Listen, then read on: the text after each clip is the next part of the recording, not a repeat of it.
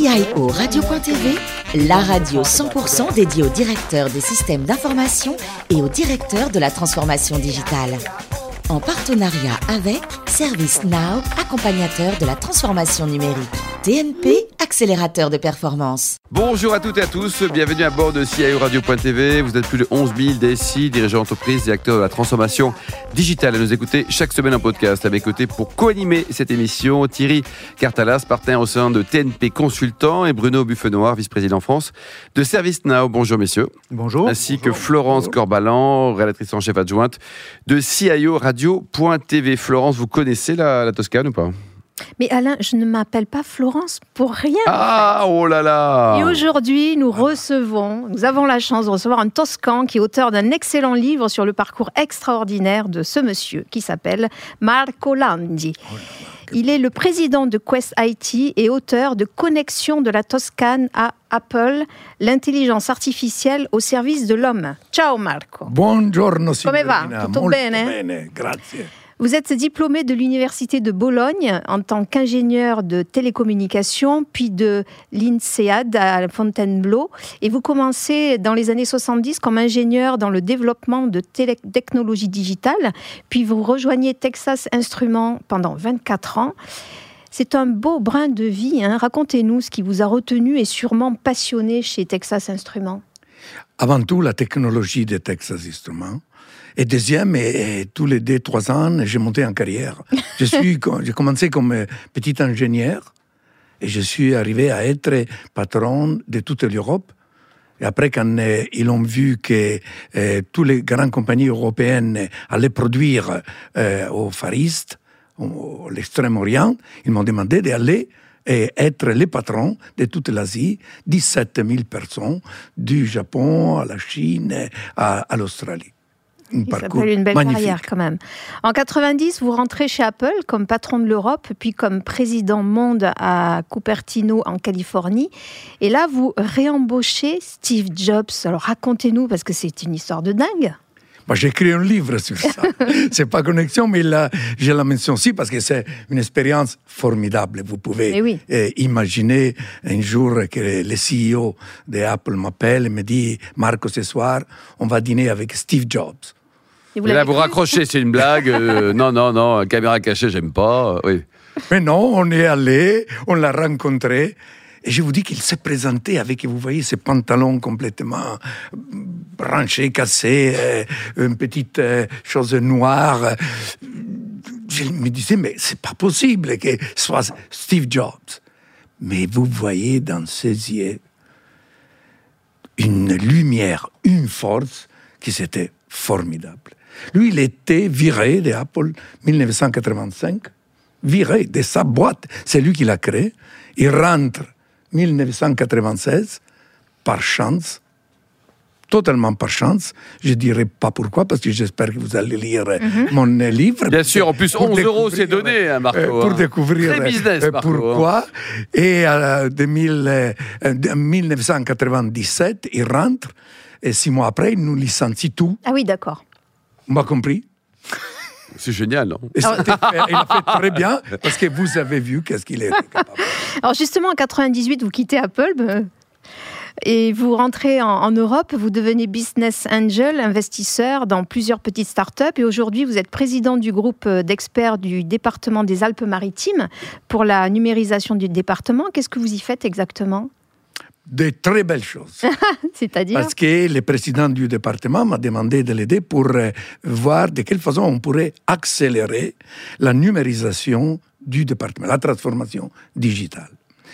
Euh, on fait plusieurs choses sur euh, les contrôles des risques euh, qui est là, dans, naturel qu'il y a dans notre département on a euh, commencé à faire une euh, amélioration de l'éducation technologique dans les collèges, euh, dans les départements, mais surtout, on va lancer ce qu'on appelle la maison de l'intelligence artificielle. Ce sera un lieu dédié à la information du grand public, à la formation des étudiants, parce qu'il faut former les talents pour euh, le digital et pour l'intelligence artificielle. Il n'y a pas beaucoup encore. On souffre, il y a un manque quand même en France, pas seulement mm. en, en Italie. Et surtout créer des projets autour de l'intelligence artificielle pour les départements. Et enfin, vous êtes également président de Quest IT, une compagnie italienne qui est à la pointe de l'IT. Et nous en venons au sujet d'aujourd'hui, à savoir l'écriture de votre deuxième livre, Connexion de la Toscane à Apple, l'intelligence artificielle au service de l'homme, aux éditions Ballant. Alors, quel message vous aviez envie de faire passer dans ce livre? Fondamentalement, pour euh, euh, inciter les jeunes à se mettre à connaître ces technologies. Parce que l'intelligence artificielle, ce n'est pas une technologie. C'est quelque chose qui va bouleverser complètement notre mode de vivre, de communiquer, de manger. Euh, il va avoir un impact partout. Il faut être préparé. Beaucoup de gens encore, ils pensent, comme malheureusement Hollywood nous a montré, qu'il y aura les robots qui viennent contre nous, qui auront une conscience comme Hal dans 2001, Odyssée dans l'espace, qui va se révolter contre nous. C'est pas tout ça. Il faut dire qu'est-ce qu'il est l'intelligence artificielle, comme il faut la maîtriser et surtout comme il faut la régler. Parce qu'il y a une chose qui est très importante. Il faut mettre des règles. Bruno, on parle beaucoup d'intelligence artificielle, mais est-ce que finalement ce terme, il n'est pas un peu générique? Est-ce qu'il ne faut pas justement créer des catégories pour que les gens s'approprient mieux ce que l'on peut faire avec ces technologies et puis qu'on arrive à décider la manière dont on les emploie? Bravo Bruno, merci de moi poser cette question. Il est toujours très très brillant. C'est très brillant. Euh, quand j'étais président des Texas Instruments Europe, et dans les années 80-90, j'avais accès au grand euh, département de recherche des Texas Instruments à Dallas. Et je les fréquentais surtout pour voir les nouvelles technologies qu'il était en train de préparer. Et la chose la plus importante, c'était les expert systems, les systèmes experts. Et moi, je trouve que les groupes de professeurs qui en 1956 à Dortmund, ils ont donné ce nom intelligence artificielle, ils ont créé un grand problème de compréhension, de communication. Parce qu'enfin, qu'est-ce qu'ils sont? Sont des systèmes experts, sont des algorithmes, c'est de la mathématique, c'est pas plus que ça. Il n'y aura pas les robots avec la conscience ou les robots avec la possibilité de déterminer ce qu'ils veulent faire. Mais ce qui est très important, c'est qu'on explique que l'intelligence artificielle, s'il est artificielle, il faut la contrôler. Et alors, euh, vous parlez beaucoup de la manière dont il faut éduquer les jeunes. Certes, on peut faire des écoles spécialisées pour qu'ils comprennent ce que l'on peut faire avec les technologies d'intelligence artificielle, mais pour euh, les écoles finalement euh, générales, pour le lycée, le collège, comment est-ce que l'on peut, on part de loin, hein, euh, en France en particulier, mais on part de très très loin, comment est-ce qu'on peut faire toucher du doigt très rapidement les impacts de l'intelligence artificielle? Merci. Je vous dis ce que nous on fait dans les euh, Alpes-Maritimes. On a dans les départements 86 collèges. On a commencé sur quatre à donner des tablettes, mais pas seulement des tablettes, aussi des algorithmes des plateformes qui sont basées sur l'intelligence artificielle pour commencer à faire comprendre qu'est-ce qu'il est l'intelligence artificielle. Vous savez, nous, on est contourné d'intelligence artificielle. Dans les téléphones, il y a beaucoup d'intelligence. Même fermé d'ailleurs. Oui, Même les téléphones fermés. Alors, Mais les gens, qu'est-ce qu'ils font? Ils utilisent Instagram, Facebook, et ils ne pensent pas qu'est-ce qu'il y a derrière. Alors, ce que nous on cherche de faire, on commence à donner des plateformes, de façon que les euh, étudiants créent et même sur les plateformes des applications. Des applications qu'après, nous, on va mettre dans euh, une web de façon qu'ils soient disponibles. Pour exemple, des euh, applications qui vont décrire qu'est-ce que sont les beautés qu'il y a dans la côte d'Azur, les parcours, la route du sel. Et tout ça, il est mis à disposition après du grand public. Bruno? Il y, a une, thématique euh, que vous évoquez beaucoup aussi, c'est la capacité que doit avoir l'Europe à investir sur ces technologies. Euh, mais quand on voit les sommes qui sont investies en France ou dans les différents pays d'Europe par rapport à ce qui est investi en R&D par les GAFAM. C'est un leurre, non? C'est une goutte d'eau finalement. Là, vous voyez que je souffre. Je viens de publier un article qui est venu aussi sous les échos, et en Italie sur le Corriere della Sera, un appel à la nouvelle Commission européenne. Et j'ai mis les chiffres que la Chine est en train de mettre. Combien, combien 80 milliards. 80 milliards. 80, 80 milliards. Même en dollars, ça fait des sous. Hein. C'est énorme. énorme. En, en, ça, c'est l'État. En, en, Amérique, c'est plus les business qui les met, et c'est sous les 50 et 60. La et France, nous, en Europe, on fait La France, et, et c'est déjà bien. le président Macron, il vient de mettre 2 milliards. C'est le début. C'est le début. Mais si on n'a pas une plan pour l'intelligence artificielle en Europe, on est foutu. On deviendra une colonie. Oui, bon, il y aura toujours le Mont-Saint-Michel et Cinque Terre, non? Oui, on va manger la mer Poulard. Bon, ben voilà, on va bien Poulard. On a de la bonne chose là aussi. Bruno? Mais est-ce que justement, euh, euh, comme dernière question, est-ce que justement euh, Thierry Breton, il n'est pas là pour, pour Encore changer un peu les choses? Oui, oui. Alors, tous les Thierry sont sympas, n'est-ce pas Thierry? Mais j'espère qu'il va faire des choses, qu'il ne va pas rester sur la siège, qu'il va vraiment, certainement il les comprend. Oui, lui Moi, je les bien. connais, j'ai eu l'occasion dans notre business de se rencontrer. Il est brillant et je pense qu'il il doit comprendre que ça, c'est les premiers objectifs. Déjà, la Commission a lancé les plans sur euh, euh, l'environnement. Ça, c'est bien de chose. Il faut maintenant qu'il lance un programme sur l'intelligence artificielle. Thierry? Oui, alors ça pose une grande question, c'est la responsabilité du politique sur ce projet. Euh, qu'est-ce que vous en pensez aujourd'hui Les politiques qui sont présents ou ils ont juste rien compris à l'intelligence artificielle?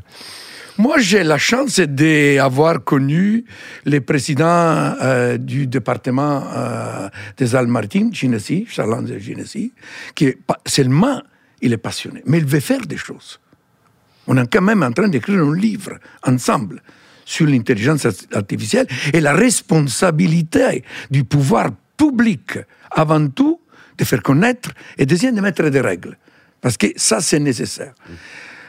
on, commence aussi à faire beaucoup de conférences. Nous, on a créé une association qui s'appelle Europia, Europe Intelligence Artificielle, avec l'objectif d'informer les gens, de faire comprendre l'impact de l'intelligence artificielle dans le travail, dans la santé, dans l'éducation.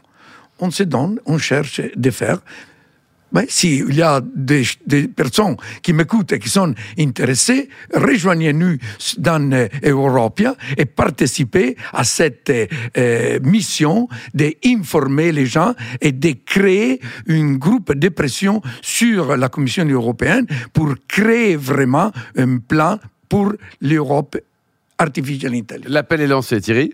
Oui, bah, dernière question. Donc, euh, on a bien compris que pour l'intelligence artificielle, plutôt le machine learning, il faut des pétaoter de données et Google sait très bien faire mieux que les autres. Pour une bonne raison, c'est que lui, la data privacy, c'est pas un problème. Euh, chez nous, en Europe, ça l'est. Euh, qu'est-ce que c'est qu'une responsabilité éthique dans le développement de l'intelligence artificielle demain? Qu'est-ce que nous, on peut faire en Europe pour effectivement créer une autre forme d'intelligence artificielle qui soit pas celle de Google ni celle d'Alibaba? Vous voyez, euh, je disais de mettre des règles. Les GDPR il est déjà quelque chose. C'est une première. Mais il y a des règles avant les GDPR. Parce que quand vous créez un algorithme, vous influencez l'algorithme. Mm-hmm. Alors il faut nécessairement qu'on sait qu'est-ce qu'il y a dans ce qu'on appelle la black box. Parce que chacun de nous a sa vision, on est biased, comme on dit en, Amérique. Et, il faut que tout ça, il soit clair, il soit transparent. Et ça, c'est une grande responsabilité des politiques. Donc, en résumé, les algorithmes, surtout ceux de Google, ne sont pas tellement open source, en fait. Ah non, certainement. Mais, mais attendez, il n'y a pas que Google. Parce que pensez maintenant à Facebook, quand ils vont lancer Libra, la monnaie. Mais comprenez-vous qu'est-ce qu'il signifie avoir les e-commerce et tous les paiements ensemble? La quantité de données qu'ils vont avoir, comme WeChat en Chine. WeChat, euh, pas beaucoup de Français le connaissent, mais WeChat, c'est le paiement plus que euh, les, les yuan pour les euh, Chinois. Et vous comprenez qu'est-ce qu'il signifie la quantité Ah bah, ils sont nombreux là-bas, c'est sûr que c'est. Alors, Marco, pour terminer, la meilleure gastronomie du monde, la meilleure cuisine du monde, elle est française ou italienne? Toscana. Et les meilleurs vins du monde, ils sont français ou italiens? Ah, je vous l'ai dit, Brunello di Montalcino. Merci beaucoup, Marco. Florence, vous nous rappelez le, le titre de- du livre, de dernier livre hein, de, de Marco, et puis son prix, c'est important le prix. hein. Euh, Bien Ouais. sûr, connexion de la Toscane à Apple, l'intelligence artificielle au service de l'homme, aux éditions Ballant. 11 euros. De 11 euros. Merci Marco, merci également à vous Merci Florence, à vous. Bruno et Thierry. Fin de ce numéro de CIO Radio.tv. Retrouvez toute notre actualité sur nos comptes Twitter et LinkedIn. On se donne rendez-vous mercredi prochain à 14h précise hein, pour une nouvelle émission. CIO Radio.tv vous a été présenté par Alain Marty.